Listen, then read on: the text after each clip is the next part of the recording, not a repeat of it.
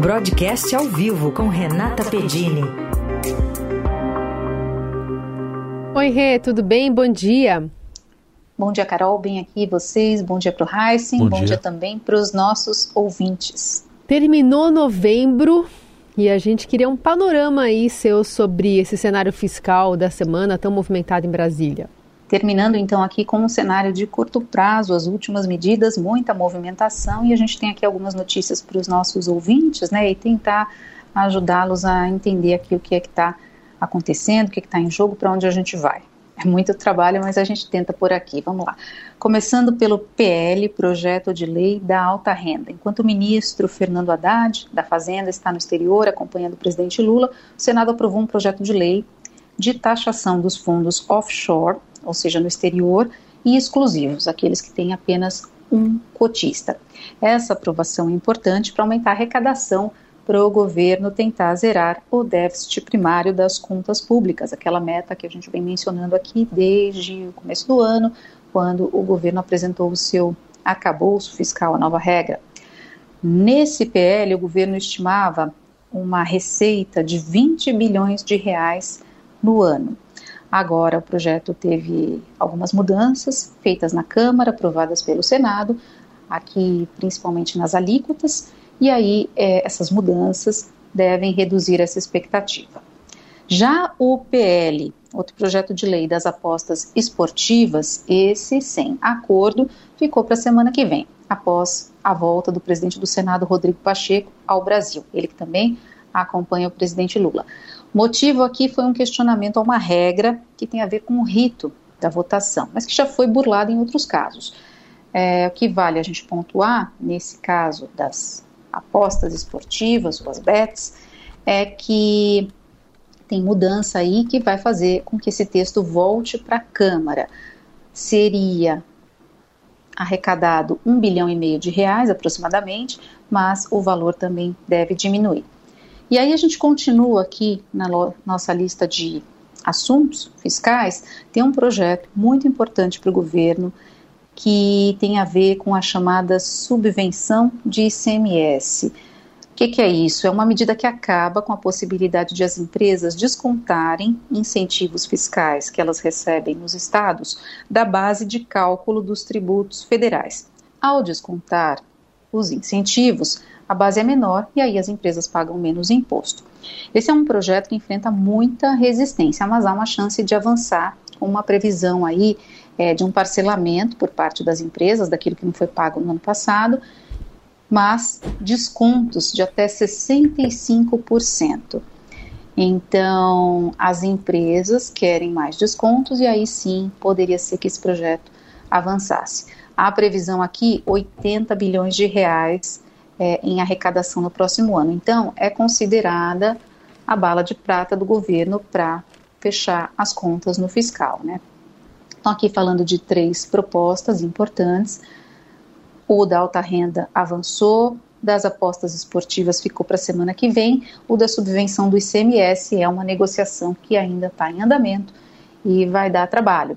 Agora, tem um outro ponto que eu queria mencionar, que é um arranhão ao arcabouço fiscal nesta semana com a educação fora da regra. Né? Então vamos lá. O Senado aprovou ontem um projeto de lei que altera um artigo do arcabouço para tirar o teto de gastos, ou melhor, para tirar a educação é, do teto de gastos, é tirar da educação despesas que vão financiar um incentivo para estudantes de baixa renda no ensino médio.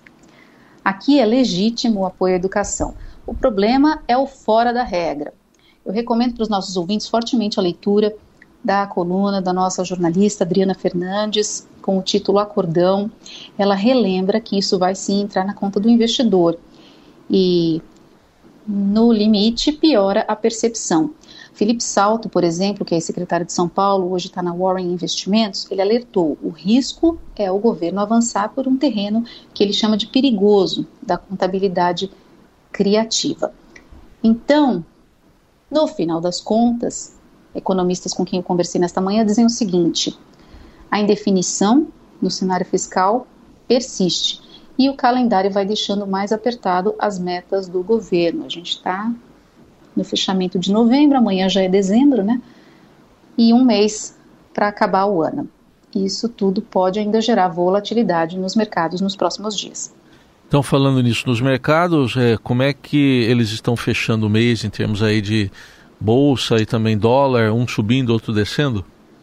Isso, ao menos o fechamento do mês é positivo. Passando os números aqui para os nossos ouvintes, até ontem o Ibovespa subia 11,5% no acumulado do mês, estava nos 126.165 pontos, e o dólar com uma queda de 3%, cotado a R$ 4,88. É importante a gente lembrar, essa é uma tendência positiva e muito é, determinada ou determinada, principalmente pelo cenário de juros nos Estados Unidos. Do mês passado para cá, o que aconteceu? O mercado consolidou a expectativa de que o Banco Central americano terminou o seu ciclo de aperto monetário. Não deve elevar mais os juros por lá. Então, menos aperto, dá um alívio para nós. A gente vinha observando o comportamento de moeda quando o juro sobe lá fora, o dinheiro tende a buscar um retorno maior no exterior, sai daqui, então é a apreciação do dólar, impacto na inflação.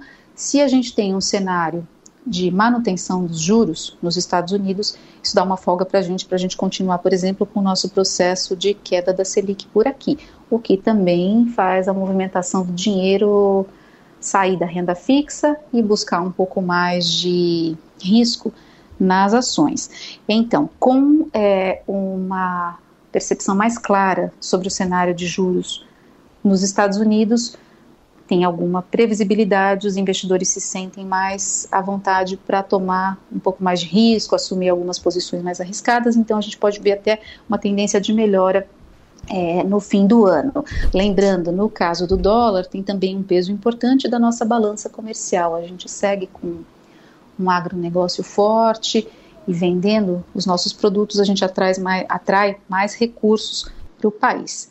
Tudo isso considerado, a ponderação é o cenário fiscal. As coisas têm, as medidas têm que continuar a andar nesse cenário e o governo manter o seu compromisso com a arrumação das contas públicas sem arranhões no arcabouço fiscal para que a gente ganhe a confiança e tenha aqui melhores condições não só de negócio, mas de crescimento para o país. Crescimento que vai ser um outro ponto muito importante, ponto de atenção. Na semana que vem, a gente tem até uma pauta já é a divulgação do Produto Interno Bruto, PIB, do terceiro trimestre, sai na terça-feira, e aí a gente vai observar muito provavelmente uma desaceleração e o mercado deve atualizar suas perspectivas aí, não só para o fechamento do ano, mas para 2024. Boa. Rê, obrigada por hoje. Até semana que vem. Até. Um abraço.